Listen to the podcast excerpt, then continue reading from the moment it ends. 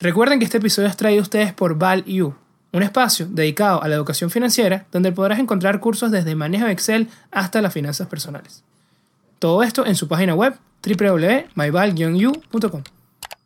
Nuestro invitado el día de hoy es Julio Cacho. Él cuenta con más de 15 años de experiencia, tanto profesional como académica en los mercados de capitales. Es cofundador y director de Quantor Capital e Inscription Capital, fondos de inversión que supervisan más de mil millones de dólares en activos y donde se enfocan en aplicar el método científico para desarrollar las mejores prácticas de inversión. Asimismo, Julio cuenta con una maestría en finanzas, un doctorado en carteras de inversión, ambos por la Universidad de Princeton, y una maestría en economía por el Instituto Tecnológico Autónomo de México. Instituciones donde no solo se ha desempeñado como estudiante, sino también como profesor de distintas cátedras financieras. Hola a todos, bienvenidos a un nuevo episodio de Networking de Ideas, donde los buenos conocimientos se conectan. Hoy tenemos un episodio súper especial. Nos acompaña Julio Cacho directamente desde Houston, Estados Unidos, y vamos a hablar un tema que a mí personalmente me encanta. Es como, vamos a ver cómo podemos utilizar la ciencia para nuestro proceso de inversión, para invertir. Entonces, bueno, vamos a darle la bienvenida a Julio y darle las gracias por acompañarnos el día de hoy. Bienvenido, Julio. Ah, muchísimas gracias por la invitación. Emocionado de estar aquí con ustedes. Excelente. Julio, primero que todo, tengo que preguntarte, porque creo que compartimos esa misma pasión hacia los mercados de capitales y quisiera saber cuándo arrancó, ¿no? ¿Cuál fue tu primer contacto con, ya sean con las acciones, con los bonos, con, qué tipo de activos inclusive eh, fue el primero que te llamó la atención y cuál fue esa primera interacción? Eh, mi primera interacción fue cuando estudié la carrera en México. yo creo que ahí fue eh, yo estudié eh, matemáticas aplicadas a ciencias actuariales y estadística y a finanzas. Y me llamó mucho la atención que las matemáticas tenían una muy buena aplicación en finanzas. De hecho, este, muchos modelos sofisticados se usaban en finanzas. Eh, y pues eso la verdad me llamó mucho la atención porque me gustaba tanto las matemáticas como la aplicación de las matemáticas en sí. entonces, yo creo que cuando iba pues, por la mitad de la carrera, eh, pues empecé a tomar cursos de matemáticas financieras y ahí fue donde empecé a, pues, a saber qué era una acción, qué era un bono, este, los derivados, etcétera. Ahí fue, yo creo que la primera vez que tuve un contacto más, más, eh, más profesional, ¿no? O sea, ya lo había escuchado que eran, ¿Habías invertido anteriormente, antes de ese momento? Eh, no. Eh, eh, yo empecé a invertir realmente, primero mi propio dinero. Yo, claro. diría, este, yo creo que cuando acabé la carrera, fue cuando empecé a, a, tener unos pocos ahorros después de trabajar un poco. Yo creo que ahí fue la primera vez que compré un índice ¿no? de mercado. Este, y ahí fue, digamos, la primera vez como, como individuo que empecé, que compré algo por primera vez. Qué bueno. Y ya cuando hiciste esa primera compra, ya empezaste a aplicar esos modelos que me comentabas, habías visto durante la carrera. No, de hecho, eh, eh, no, ningún modelo, nada, simplemente es, eh, compré el, el índice S&P 500 que es el de Standard Poor's, que prácticamente contiene las 500 empresas más grandes de Estados Unidos. Y ahí fue donde empecé a ahorrar, ahorrar mi dinero. O sea, nada más lo hice así porque sabía que era un índice, sabía, tenía el concepto de diversificación. Claro. Este, como algo pasivo totalmente. Como algo pasivo, exactamente. Totalmente. Así es. Vale, buenísimo. Y bueno, me imagino que después fueron llegando esas oportunidades y bueno, fuiste eh, poco a poco desarrollando la estrategia hasta, bueno, hasta llegar a, las responsabilidades que tienes hoy en día, ¿no? Y eso quería saber también, ¿cómo es eh, actualmente, descríbenos cómo es un día de trabajo para Julio y cuáles realmente son tus responsabilidades eh, eh, diarias? Ok, este, actualmente yo me considero un educador, ¿no? En finanzas, realmente. trato, trato de traducir, pues, lo que se ha escrito del lado eh, científico financiero a, la gente, a mis clientes o a mis, eh, o la gente que, que quiere ser mis clientes. Y entonces eh, pues yo les explico ¿no? el mensaje, les enseño dónde pueden leer, conocer más sobre, sobre pues, los resultados más robustos, teóricos y empíricos que se han descubierto hasta el momento. Y entonces mucho de mi trabajo es día a día es explicarle a la gente. Eh, por otro lado, también yo soy encargado de todos los portafolios de inversión de la empresa. Entonces yo monitoreo que, pues, que el dinero esté bien invertido, que las operaciones estén bien realizadas, que se deba de comprar como se debe de comprar, que se deba de vender como se debe de vender.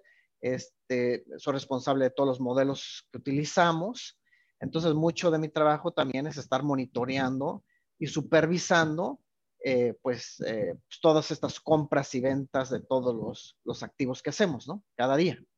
Ok, todo el proceso de toma de decisión, ¿no? Lo, lo, supervisas. Todo el proceso de toma de decisión y de implementación.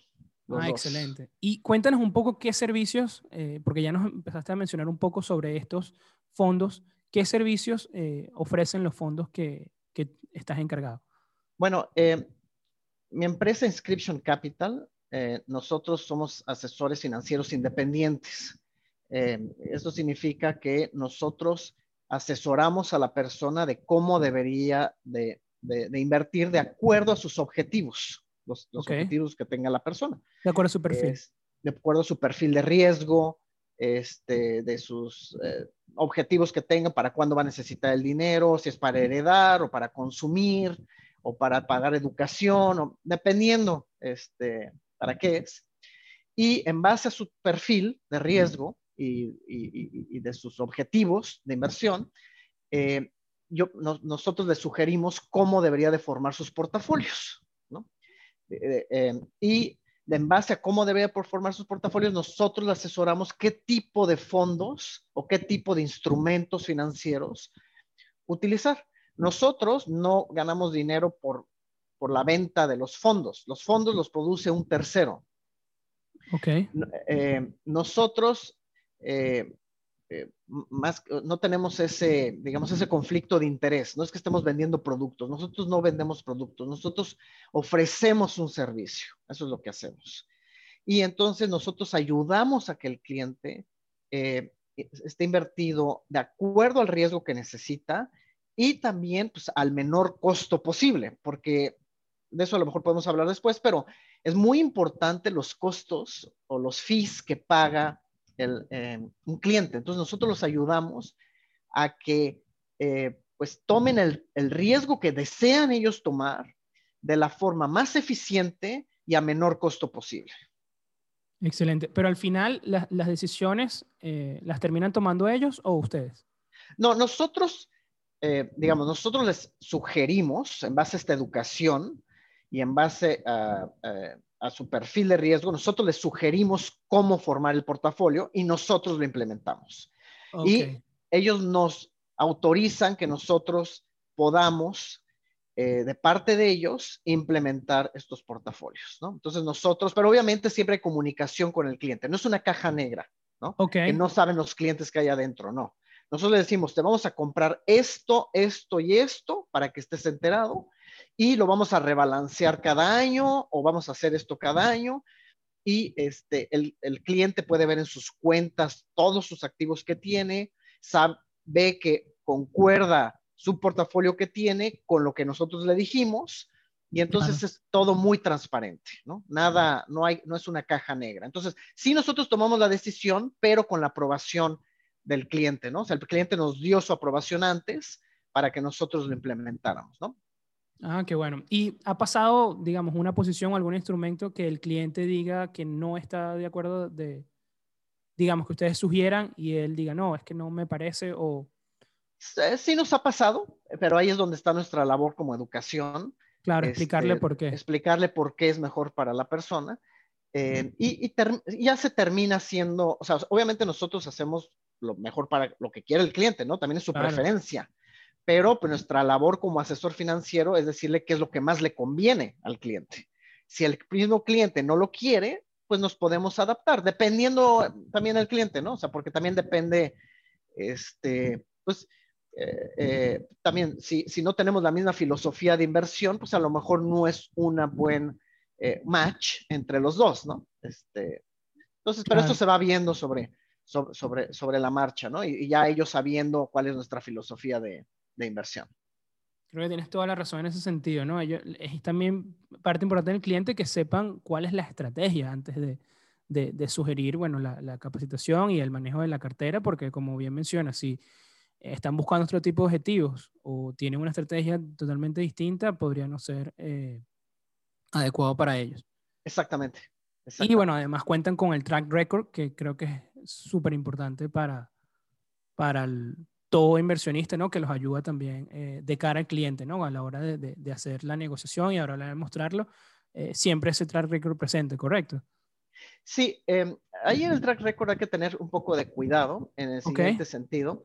Este, eh, yo creo que lo que es importante es que haya resultados empíricos probados, que sean robustos, eh, y más que el track record en sí, porque luego eh, la gente se puede equivocar tomando, invirtiendo, por ejemplo, en alguna estrategia que en el pasado se ve muy bien en cuanto a rendimientos, pero eh, la pregunta es, ¿cómo sabes que va a seguir esos rendimientos en el futuro?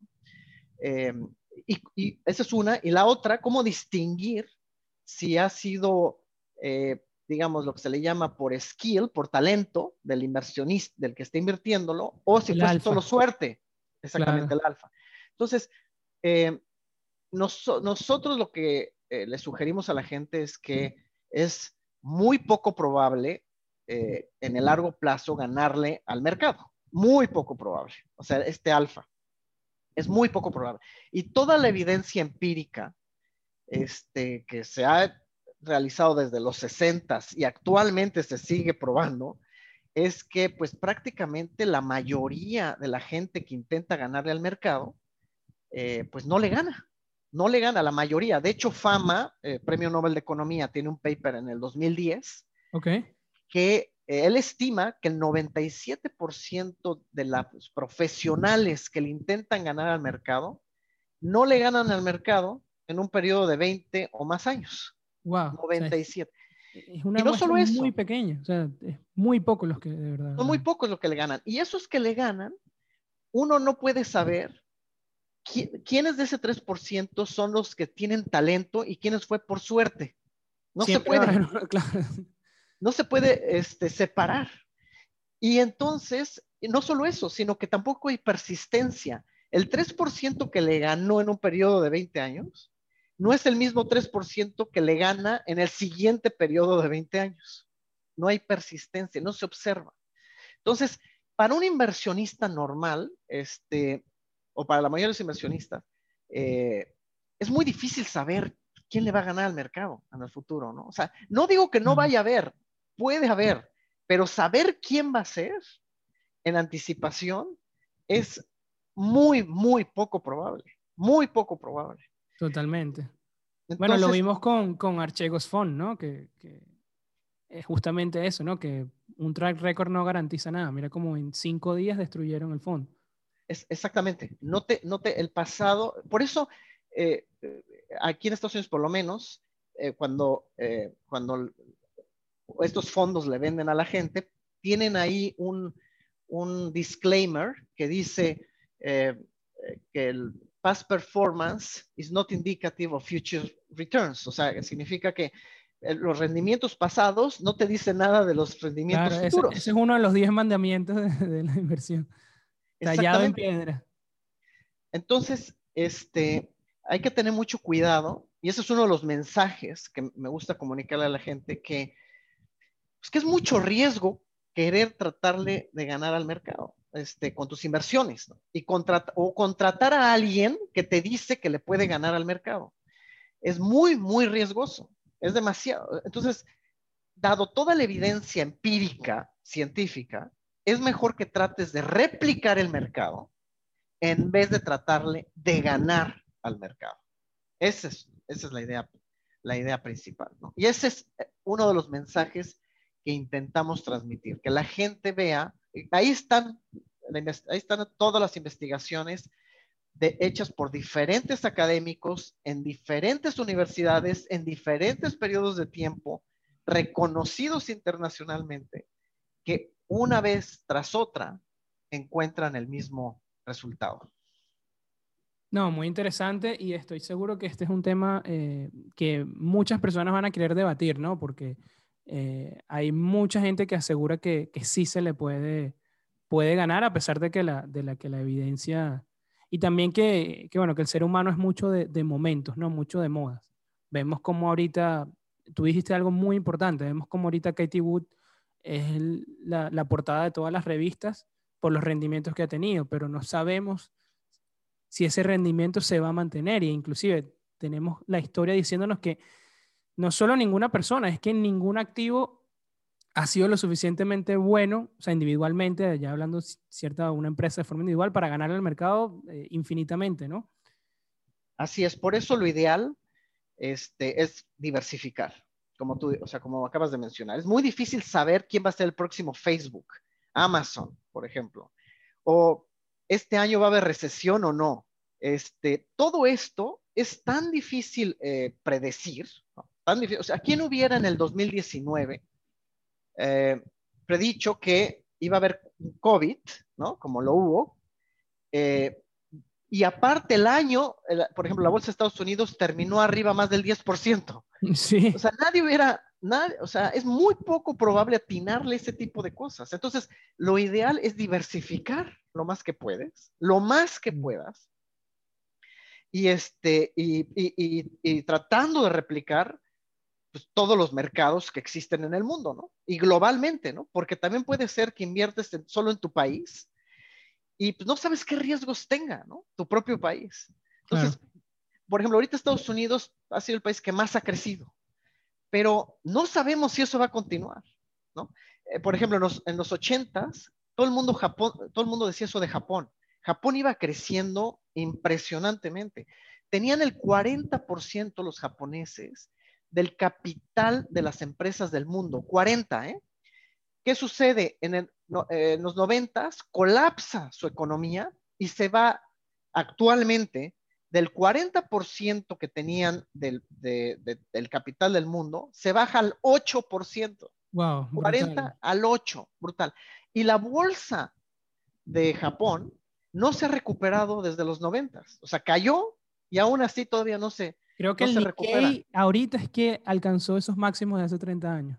Ahorita, recientemente. Apenas ahorita, después de 30 años. 30 años, imagínate. Entonces, por eso lo ideal es diversificar, porque no sabemos cuál va a ser el próximo país este, que va a ser el más exitoso o la, o la próxima empresa más exitosa es difícil, o sea, es muy poco probable. Toda la evidencia nos dice que es muy, muy, muy poco probable, ¿no? Atinarle. Va a haber gente que le va a atinar, pero somos millones de personas. Entonces, solo por aleatoriedad va a haber gente que le atine, pero ¿era porque sabía o fue por suerte? y no solo eso, ¿va a seguir atinándole en el futuro? Consistencia. Consistencia. Y, en eso se enfoca la estrategia de, los fondos que maneja Julio, básicamente en esos principios que nos acabas de hablar. Nosotros nos enfocamos en, dos principios. Uno es que hay que replicar el mercado, diversificar lo más posible. Y la segunda es que eh, rendimiento esperado, futuro, y riesgo van de la mano. es decir, si tú quieres una estrategia o si tú eres muy poco tolerante al riesgo, o sea, si quieres una estrategia de bajo riesgo, o tú eres muy poco tolerante al riesgo, pues vas a tomar poco riesgo, ¿no? Es lo que significa al fin y al cabo. Si tomas poco riesgo, tú, debes de esperar que tus rendimientos van a ser pues muy pequeños. O sea, esto es, es lo más probable que ocurra, que tus rendimientos van a ser pequeños. ¿Por qué? Porque estás tomando poco riesgo.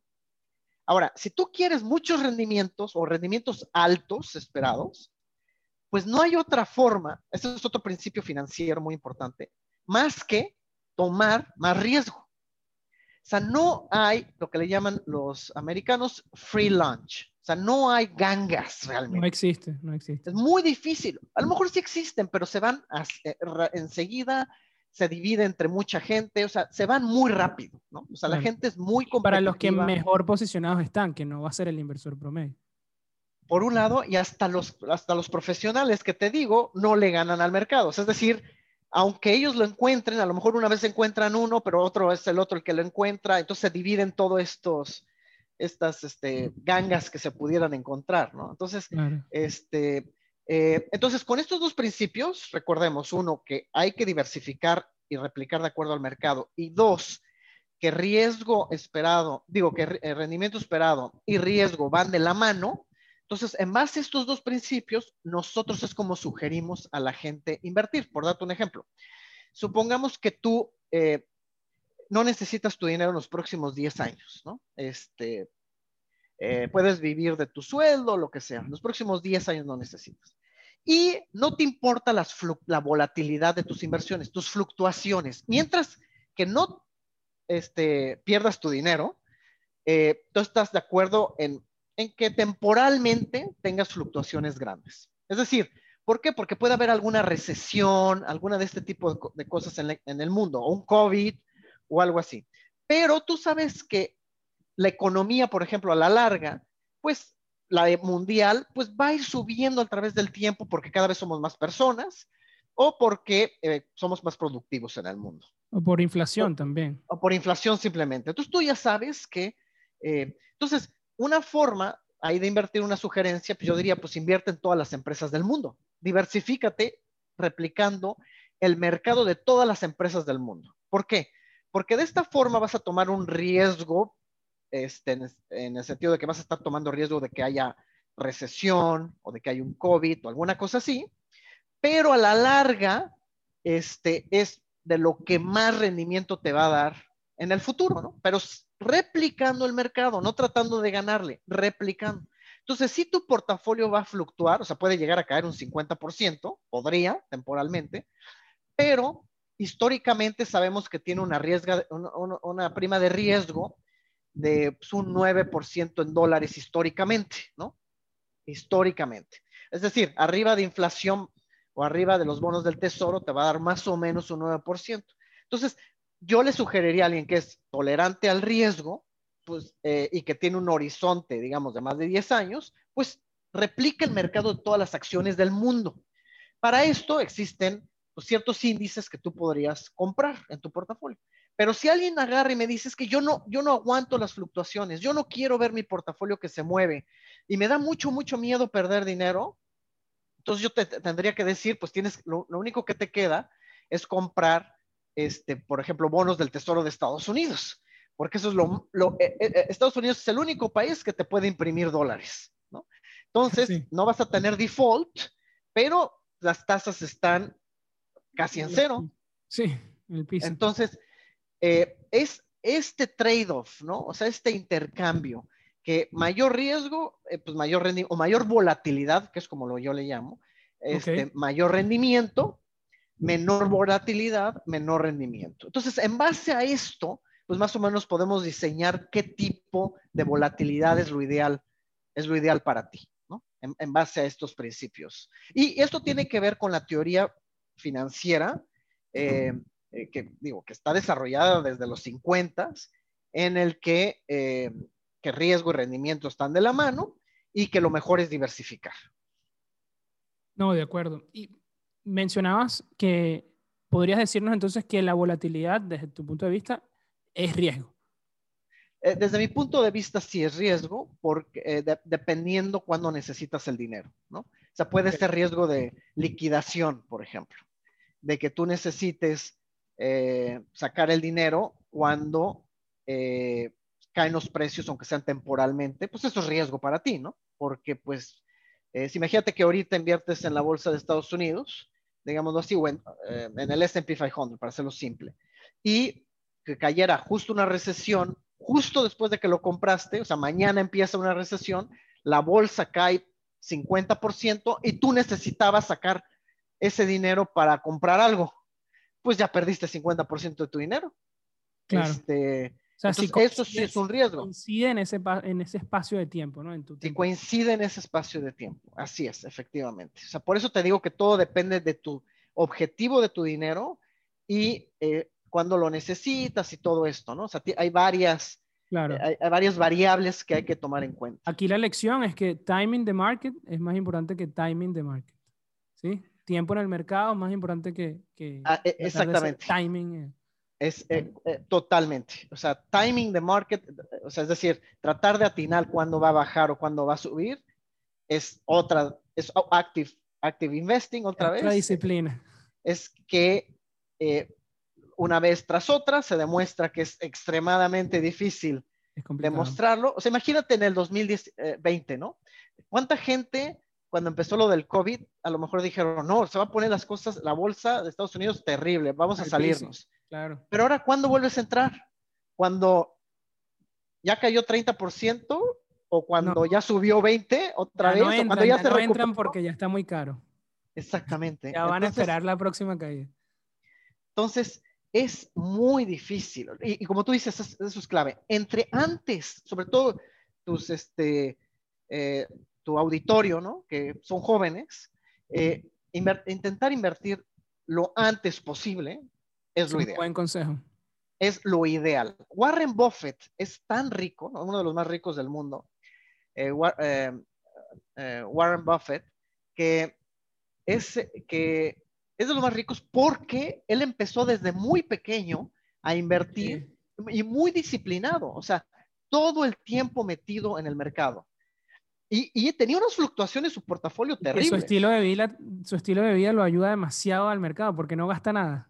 Exactamente. Esa es otra cosa importante también, ¿no? O sea, que también eh, tus objetivos también en tu vida, pues también deben de estar eh, alineados con este. O sea, es decir, no es porque vas ganando más dinero debes de empezar a gastar más, ¿no? O sea, no, no eso, necesariamente. Totalmente. No, no sirve de nada, no, no se construye riqueza de esa manera. Esa- exactamente.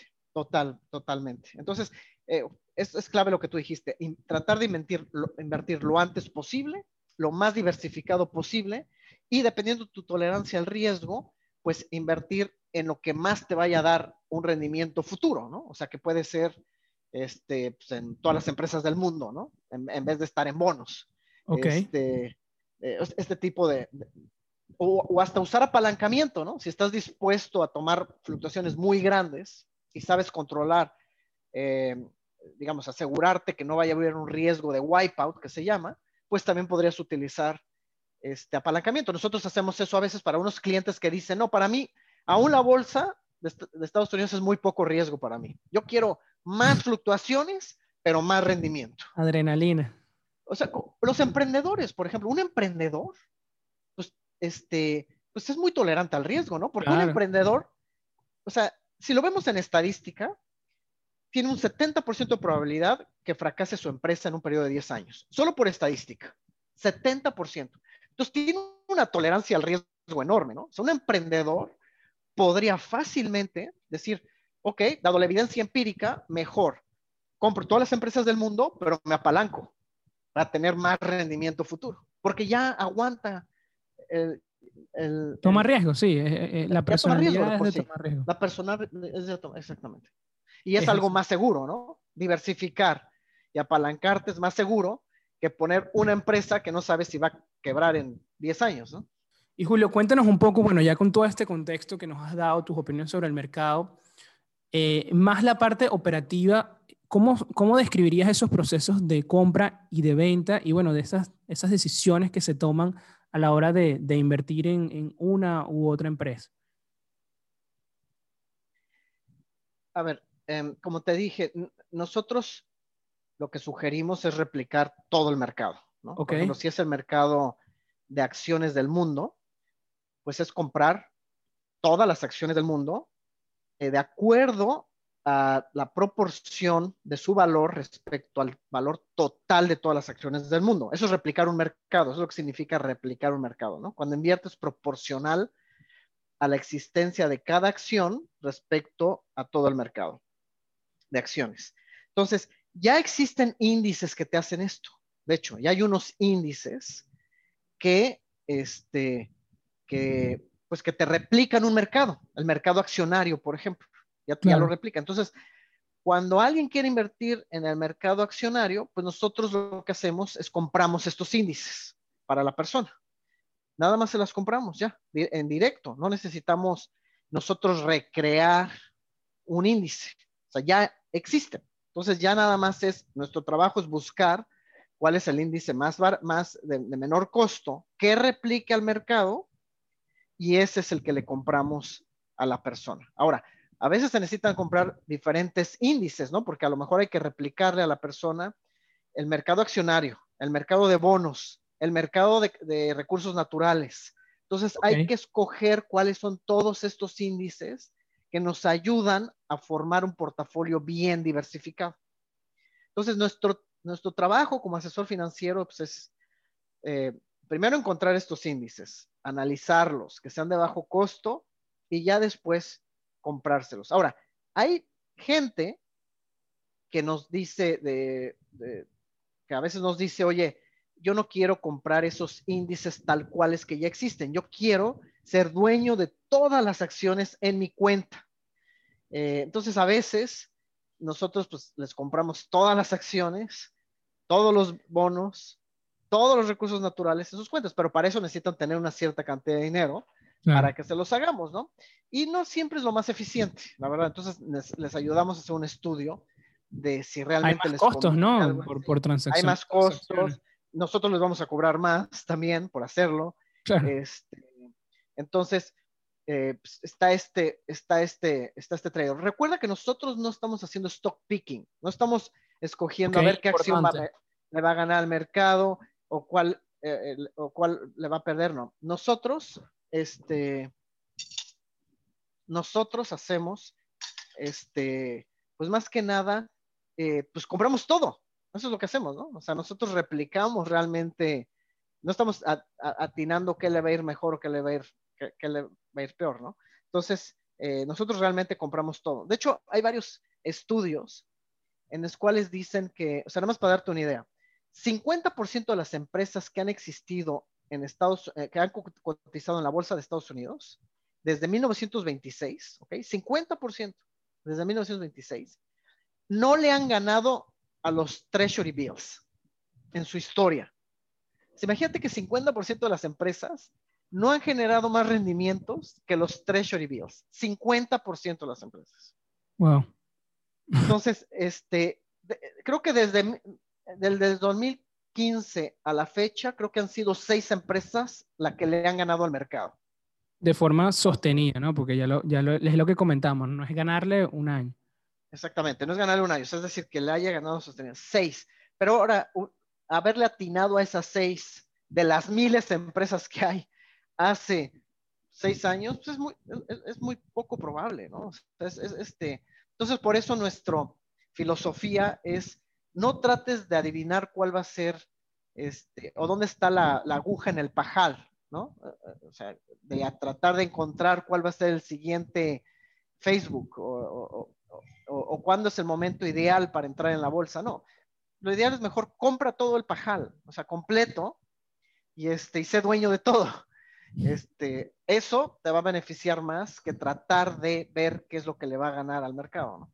Y Julio, ¿qué dirías, eh, bueno, dado, lo, que, lo que hacen, que no hay stock picking, y que, bueno, a su vez podría darles también el sentido de lo que hablábamos de que el rendimiento pudiera no ser el, los rendimientos más altos, eh, ¿cómo podrías, eh, digamos, o dirías que es la ventaja competitiva que tienen, bueno, que tienen en sus fondos contra otros fondos, ¿no? Bueno, ya vimos que el 90 97% no ganan, ¿no? Pero eh, coméntanos un poco sobre esto, ¿no?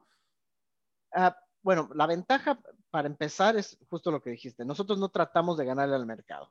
Nosotros tratamos de replicar el mercado. Ya con eso eh, le vamos, le vamos a ganar este, al 97% de, de todos los inversionistas, ¿no? O sea, ya en el largo plazo.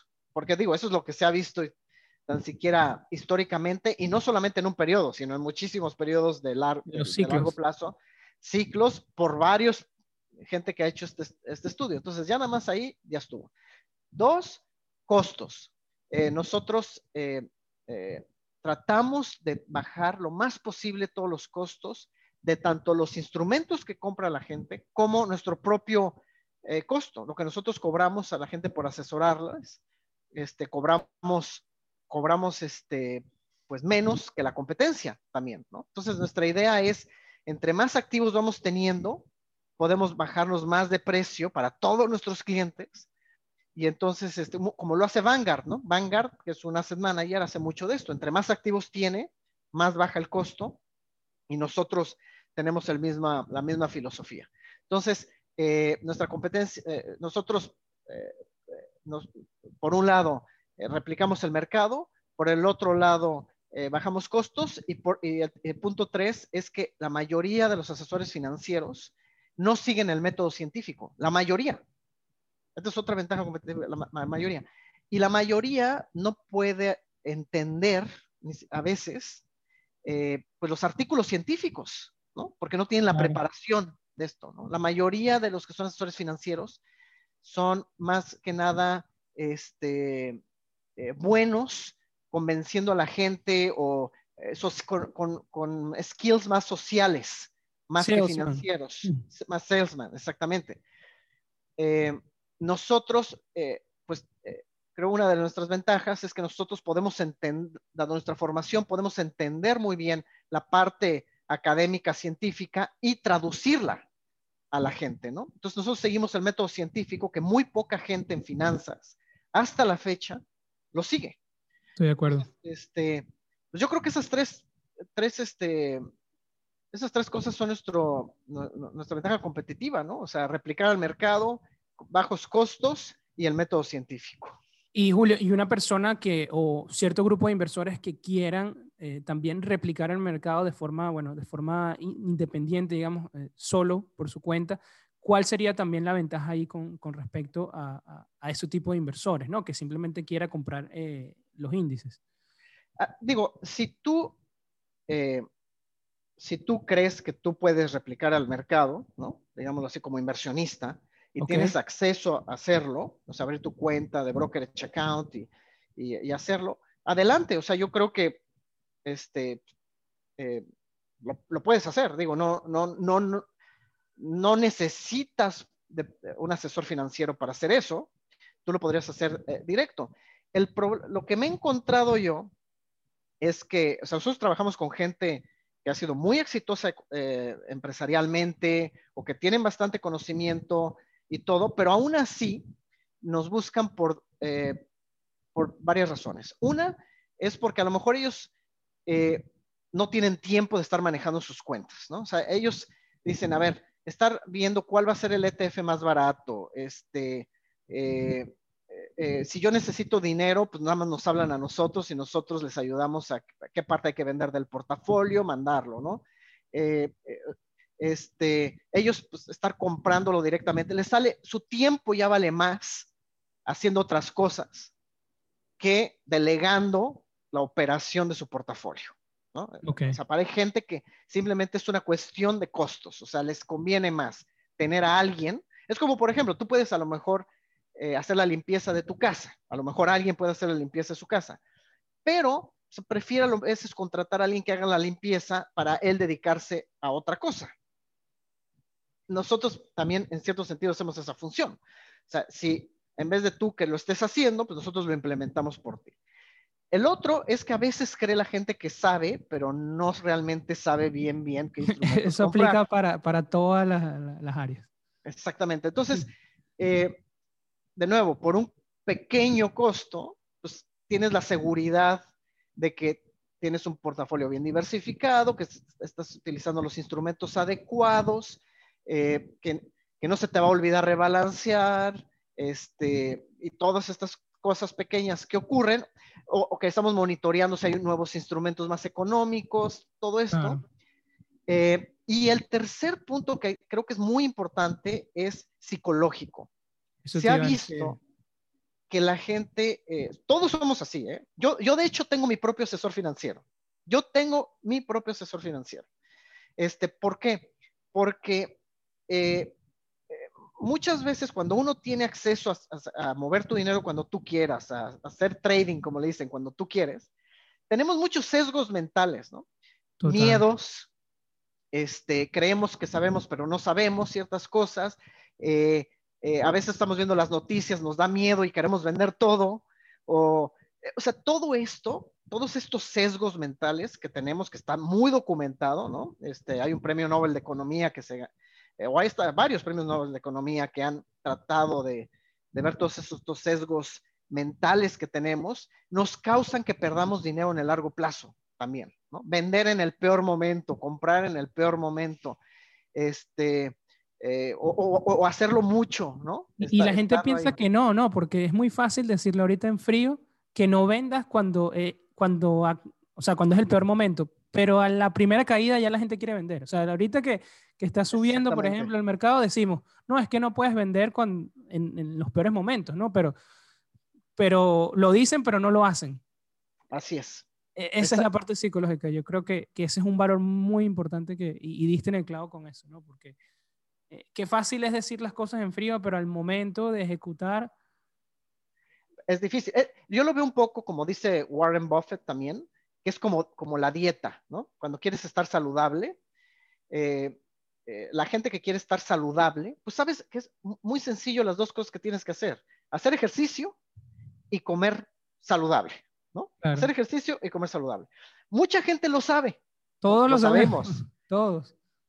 Pero, ¿qué pasa? A la mera hora no hay la disciplina de hacer el ejercicio o, estamos bombardeados con galletas, con dulces, con cómete esto, cómete el otro, este, entretenimiento, que lo vamos dejando, aunque sabemos que es lo ideal, ya sabiéndolo, Tal cual. No lo hacemos.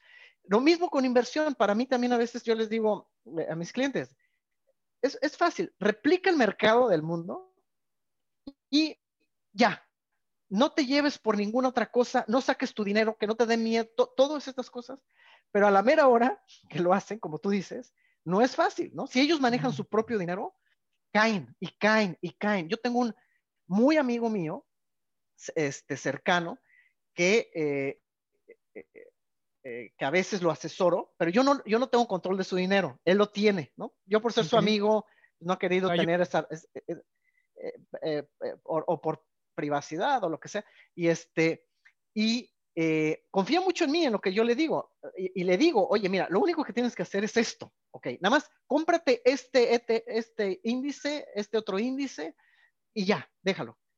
Y cada vez que lo veo, me dice, ¿qué crees? me, dejé llevar porque me dio miedo que estaba cayendo la bolsa y me salí. O me dejé llevar por esto y esto. Y yo creí que esta em, nueva empresa me iba a dar y no, resulta que no. Y lleva sin hacer rendimientos mucho tiempo precisamente porque se deja llevar por sus emociones. Claro. La parte psicológica ya sabe es la receta. importante. Es demasiado importante. Y ya sabe la receta. Ya sabe. Pero y, yo le, y, yo, y, yo le he dicho, ¿sabes qué? Si no quieres que yo te lo maneje porque soy muy tu amigo y lo que quieras, y no quieres tener problemas conmigo en el futuro, está bien, pero que alguien te lo maneje. Aunque no sea yo, pero delégalo a alguien. Sí, ese es otro ejemplo que además de tiempo, o sea, ese tipo de personas, es recomendable que, que, que, que delegue esa actividad.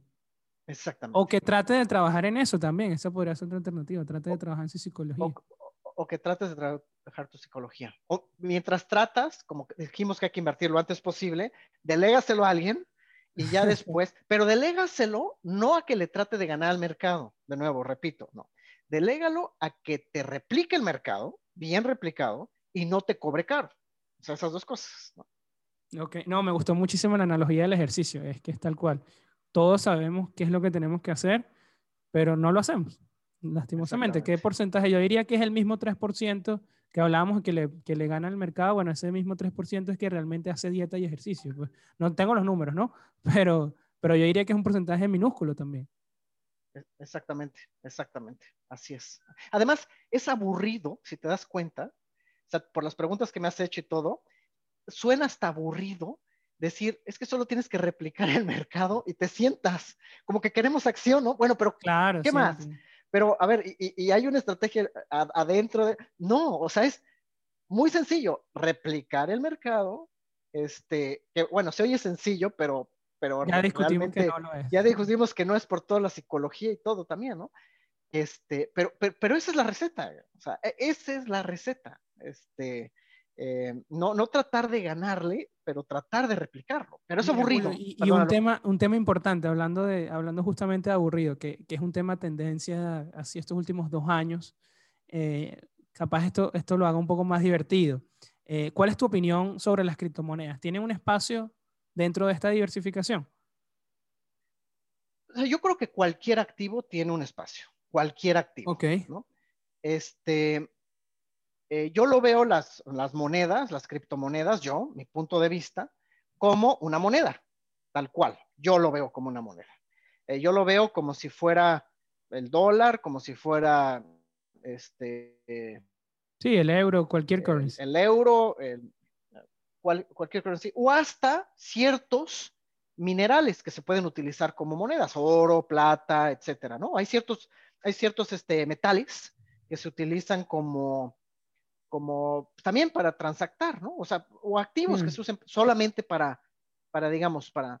Entonces, para mí, este, en el sentido de diversificar tu cash, tu cash, no inversión, tu cash, o sea, tu cash, ¿qué es? Pues tu dinero que tienes ahí de corto plazo para consumir, ¿no? El que tienes de corto plazo para consumir, este, pues a veces lo quieres tener en varias monedas, ¿no? Por el riesgo. O sea, no sabes si el dólar se va a depreciar, si el euro, no sabes. Entonces, yo de por sí recomiendo, cuando tienes tu cash, pues hay que diversificarlo en diferentes monedas. ¿no?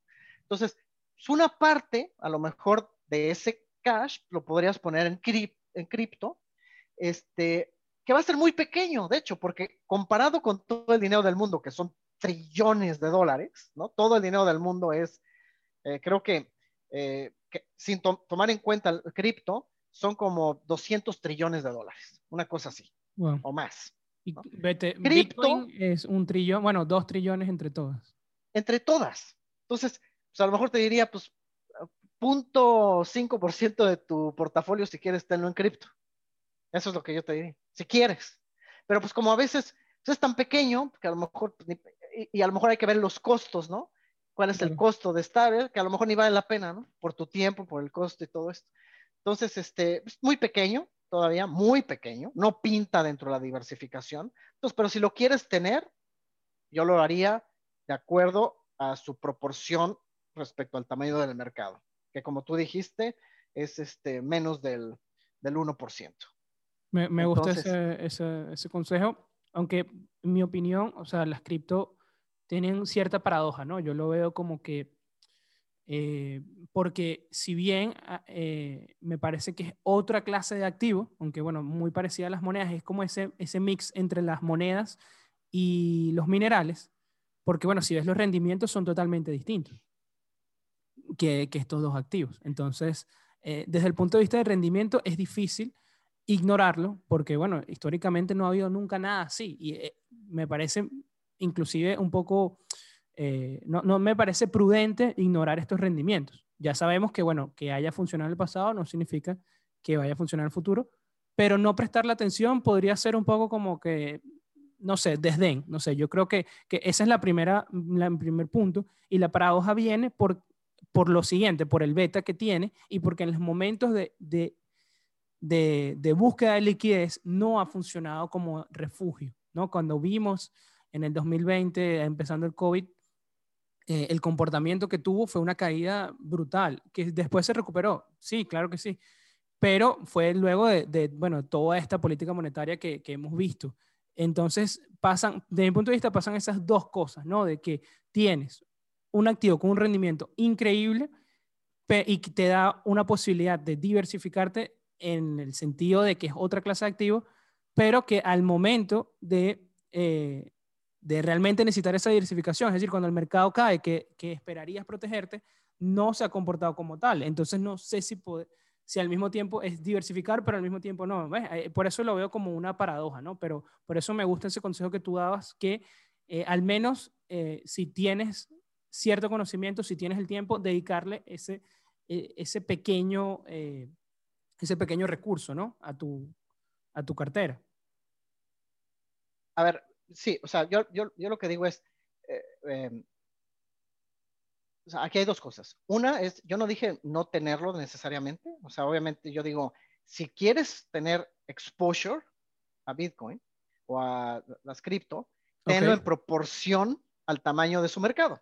En proporción, como todos los otros activos que yo estoy diciendo, ¿no? Cuando uno diversifica, la forma de decidir cuánto ponerle depende de su tamaño. Eso es lo que yo digo. Depende de qué tamaño tiene. Porque si tú le pones más de su tamaño, estás apostando implícitamente que le va a ir mejor que a los otros activos.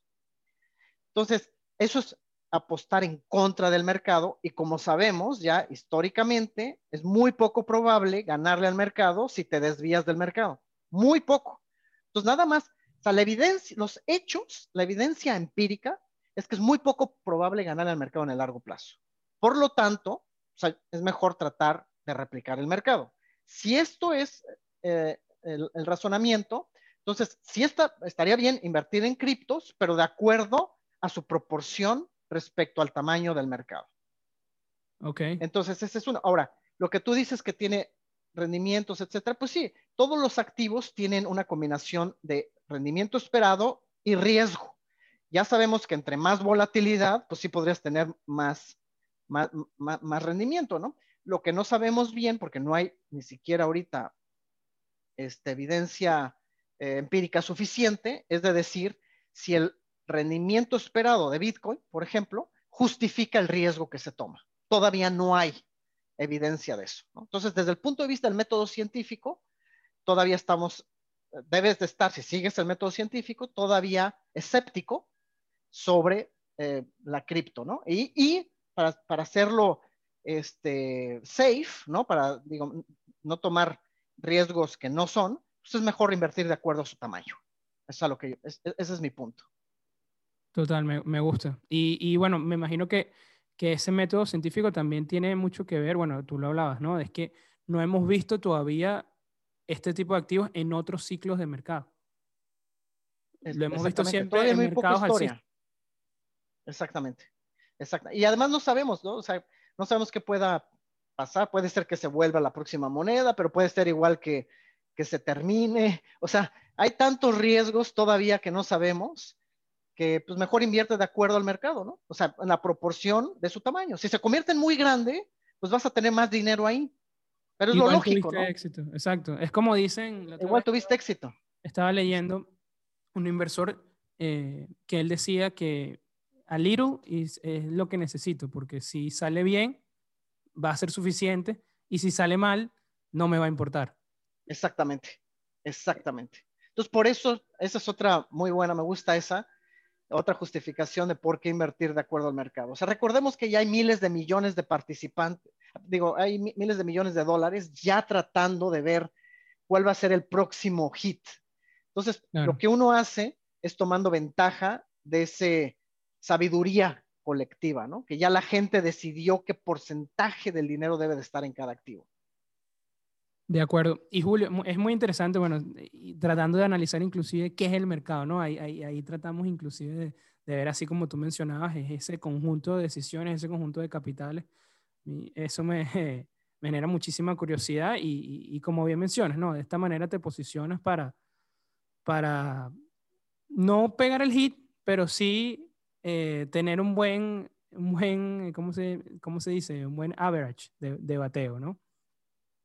Así es. O sea, desde mi punto de vista, el mejor average de bateo, digamos, o sea, el promedio de bateo, es diversificar lo más posible. Eso te da la mayor probabilidad de que generes rendimientos positivos, ¿no? O sea, no solamente en el largo plazo, sino al día siguiente.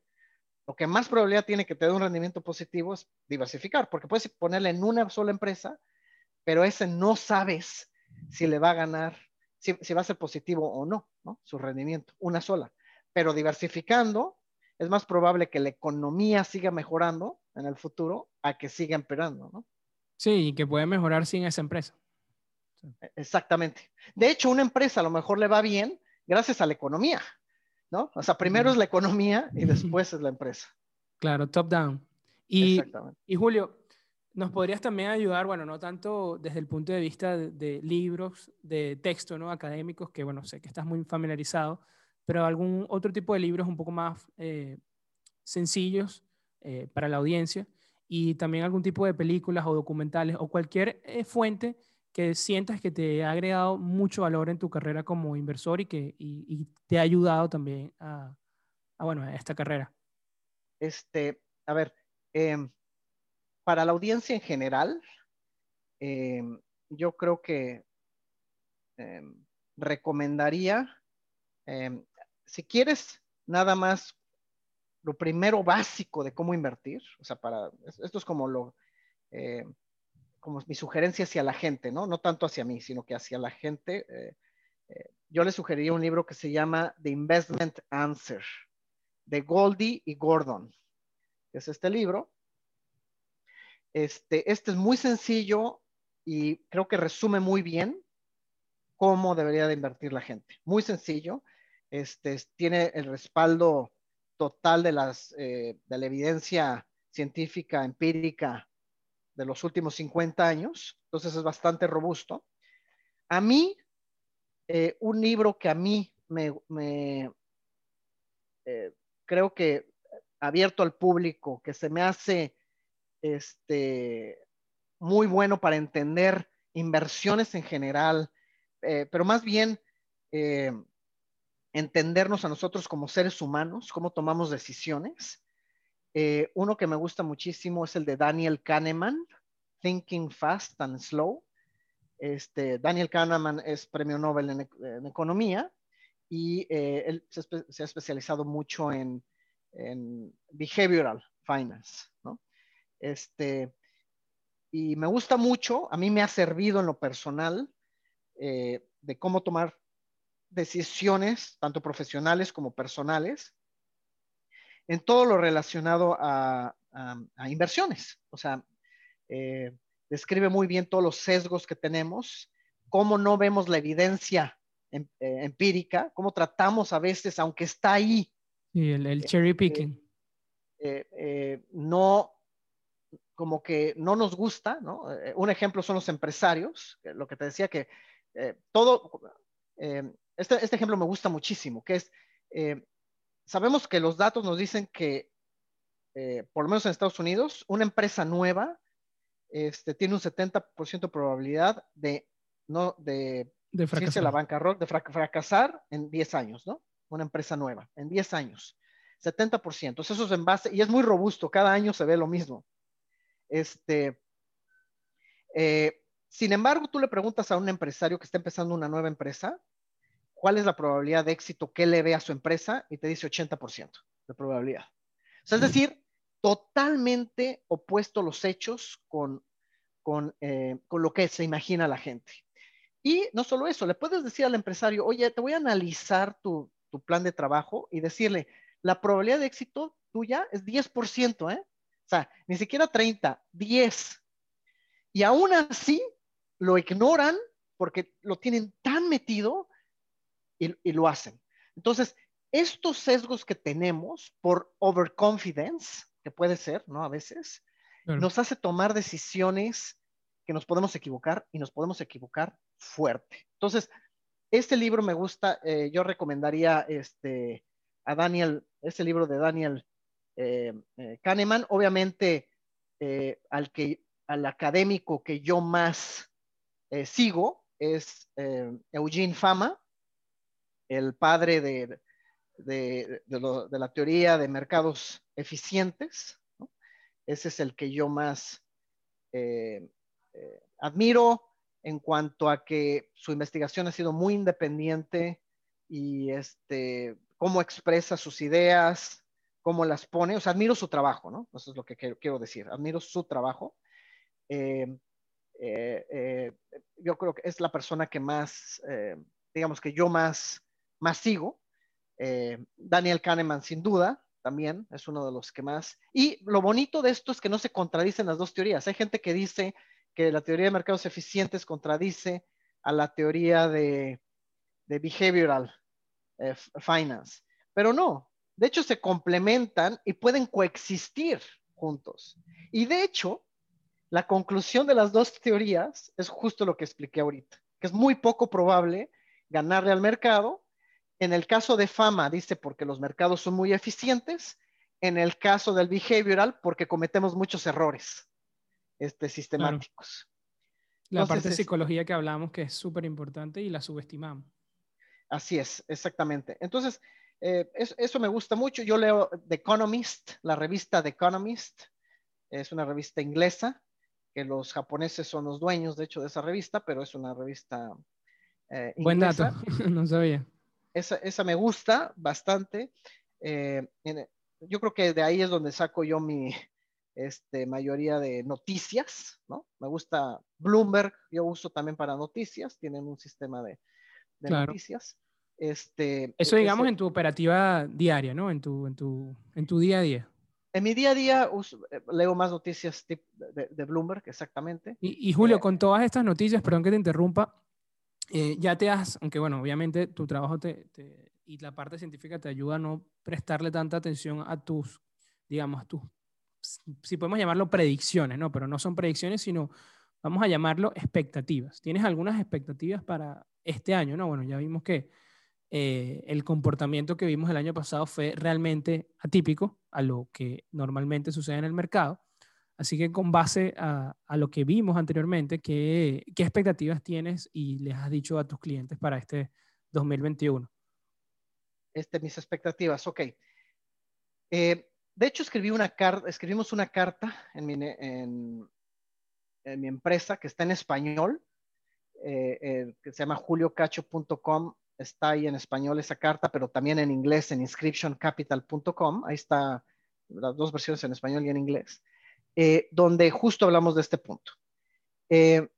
yo creo que hay mucha incertidumbre, ¿no? En el futuro. O sea, vemos, este, no sabemos ya hemos aprendido con el año pasado con lo de COVID, por ejemplo, que puede haber choques externos que ni nos imaginamos, ¿no? Hay muchas cosas que ni siquiera nos imaginamos. Hay mucha incertidumbre respecto a la inflación ahorita, ¿no? Estados Unidos está inyectando mucho dinero, pero también hay mucha incertidumbre con la desigualdad económica, ¿no? Hay este, también observamos que pues, los ricos se han hecho más ricos y los pobres pues más pobres en todas partes del mundo. Eh, eh, hay mucha incertidumbre de que si la bolsa va a seguir subiendo o no, qué empresas van a seguir subiendo. Mucha gente dice que está sobrevaluada, eh, gente que dice que no, que todavía le queda camino. Entonces, lo que es constante a través del tiempo es la incertidumbre. Siempre hay incertidumbre en el futuro. Dado esta incertidumbre, eh, repito, lo ideal es entonces diversificar. Como no sabemos exactamente qué va a pasar, lo ideal es diversificar. Entonces, mi punto es, eh, lo, ideal es tratar de diversificar lo más posible para estar preparados por esta incertidumbre este, futura. Por otro lado, no tratar de invertir en fondos que te dicen que ellos sí saben qué va a pasar, porque ya sabemos que es muy difícil, ¿no? Entonces, evitar pagar este, costos excesivos para que la gente te maneje tu dinero y te diga qué es lo que va a suceder o que te digan que ellos sí le pueden, que ellos sí saben qué va a pasar, ¿no? Mejor invierte en bajos, en, en fondos de bajo costo que replican al mercado. Y si tú quieres más rendimiento en el futuro de lo que da en la bolsa, por ejemplo, del mundo, pues puedes usar apalancamiento. Eso es una forma. O te puedes concentrar en empresas muy diversificado, pero empresas pequeñas. Por ejemplo, eso, eso te ayudaría. Entonces, eh, indudablemente mi punto es que eh, hay mucha incertidumbre. Eh, se cree que puede llegar a haber inflación. Yo no creo. O sea, los mercados no me dicen que va a haber mucha inflación, pero podría ocurrir. Es algo que sí podría ocurrir. Este, yo creo que en el largo plazo va a seguir creciendo la, eh, el precio de las acciones en su conjunto, ¿no? O sea, porque somos, cada vez somos más competitivos, más eficientes, cada vez sabemos más gente.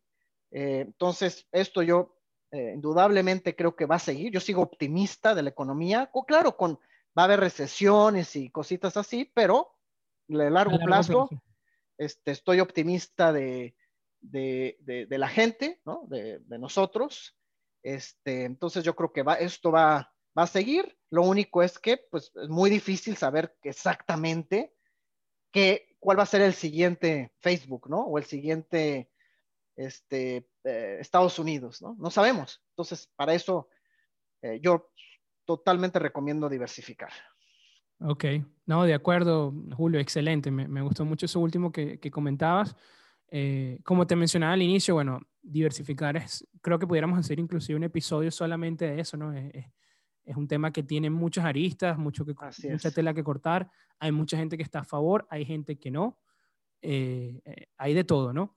Y para finalizar, porque bueno, ya, se nos acaba el tiempo, además de, bueno, este tema que estábamos hablando y, bueno, tratar de replicar el mercado, ¿tienes algún último consejo eh, para los nuevos inversores? algo adicional que, quisieras decirle a alguien que está apenas empezando a, invertir?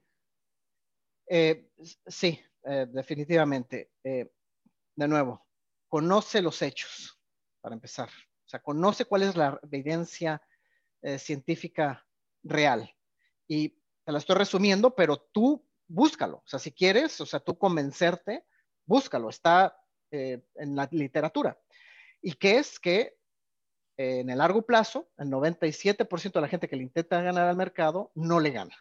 Entonces, ¿Qué significa esto? Que lo ideal para ti es tratar de diversificar lo más posible y replicar los mercados. entonces es lo que yo intentaría hacer. O sea, número uno. Dos, eh, siempre te preguntan, pero ¿cuándo es el mejor momento para invertir? Hoy, ya, ahorita, ya te estás tardando. Hoy, lo antes posible es lo ideal, porque no sabemos cuánto tarde para la siguiente recesión. No sabemos. Puede ser que te estás esperando y ocurre dentro de 10 años y ya perdiste todo este tiempo de, rendimientos eh, esperados positivos, ¿no?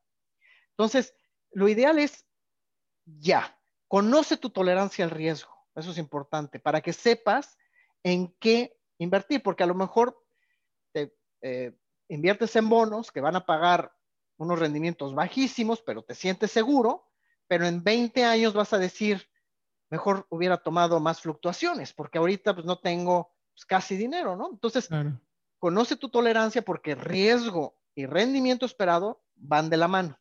Entonces, diversifícate muy bien, replica el mercado, invierte ya, hoy, desde hoy mismo, trata de hacerlo al más bajo costo posible y no pagues porque te traten de ganarle al mercado. Ok, me gusta, Julio. Bien resumido, bien claro. Creo que, que, no hay dudas con esto. Y bueno, es momento de pasar al dato de la semana. Y el dato de la semana es, ¿sabías que históricamente el mes con los mayores retornos para el mercado accionario ha sido abril? El SP500 ha ganado en promedio 1,97% en dicho mes en los últimos 40 años. Julio, de verdad, eh, masterclass aquí hoy, de verdad que sobre, bueno, la teoría del portafolio moderno, de diversificar, de la importancia de invertir lo antes posible. Hablamos temas muy importantes. Creo que yo me voy con una lección también de no subestimar la difícil tarea que es tratar de ganar el mercado, no pensar que, bueno, nosotros eh, fuimos elegidos por alguna razón o pensar que es algo fácil, ¿no? la data nos dice que nada más el 3%, de verdad que todo lo que nos ha dicho el día de hoy ha sido muy importante. Eh, como dije eh, durante el episodio, seguramente va a haber también espacio para debates. Todos los que se sientan libres de opinar o sientan, tengan una opinión, una opinión contraria, bueno, háganos llegar sus comentarios, sus preguntas a Julio. Estoy seguro que con mucho gusto las vas a contestar. Y bueno, precisamente quisiera que pudieras decirnos dónde las personas se podrían conectar contigo, Julio. Perfecto. Me pueden seguir en Twitter, por ejemplo, tengo eh, una cuenta ahí, eh, mi, username es jcacho díaz, ahí me pueden seguir si quieren. Tengo una página de internet en español que se llama juliocacho.com, también directo. Eh, estoy en LinkedIn, en, LinkedIn, ahí estoy también, mi nombre, Julio Cacho, ahí me pueden, me pueden buscar. Y este, mi empresa es inscriptioncapital.com también ahí me pueden este, encontrar. Entonces, lo que yo más uso para comunicar mis ideas personales es Twitter, lo que más uso. Pero me pueden contactar por LinkedIn o, por cualquier otro, o por mi página juliocacho.com. Excelente, Julio. Bueno, como dije anteriormente, agradecido por tu tiempo, por todas las enseñanzas que nos has dado el día de hoy. Eh, y bueno, esto ha sido todo por el episodio del día de hoy. Ya saben, networking de ideas, donde los buenos conocimientos se conectan. No olviden que si están viendo desde YouTube, nos ayuda muchísimo con darle like a este video. Y bueno, será hasta la próxima semana. Chao, Julio. Muchísimas gracias por la invitación. Un placer. Gracias.